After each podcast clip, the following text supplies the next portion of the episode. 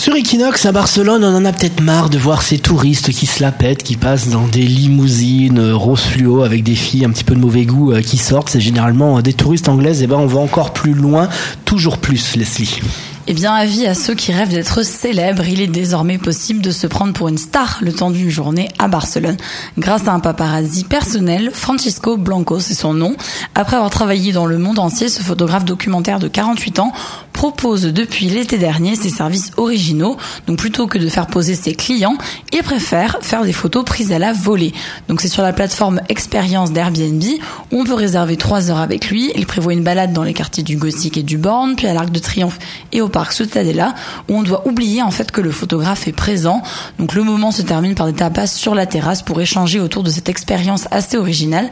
Alors en plus d'avoir des clichés de soi, les gens autour de nous permettent de, de s'interroger sur l'identité de la personne prise en photo. Donc un tour, simple touriste peut devenir aux yeux des autres une chanteuse ou une actrice célèbre sur un autre continent. Moi je dis cette ville est maudite.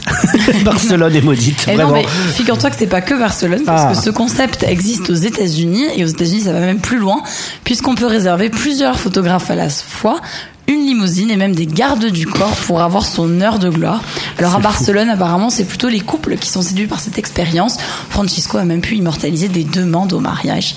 Donc l'expérience coûte quand même 59 euros par personne.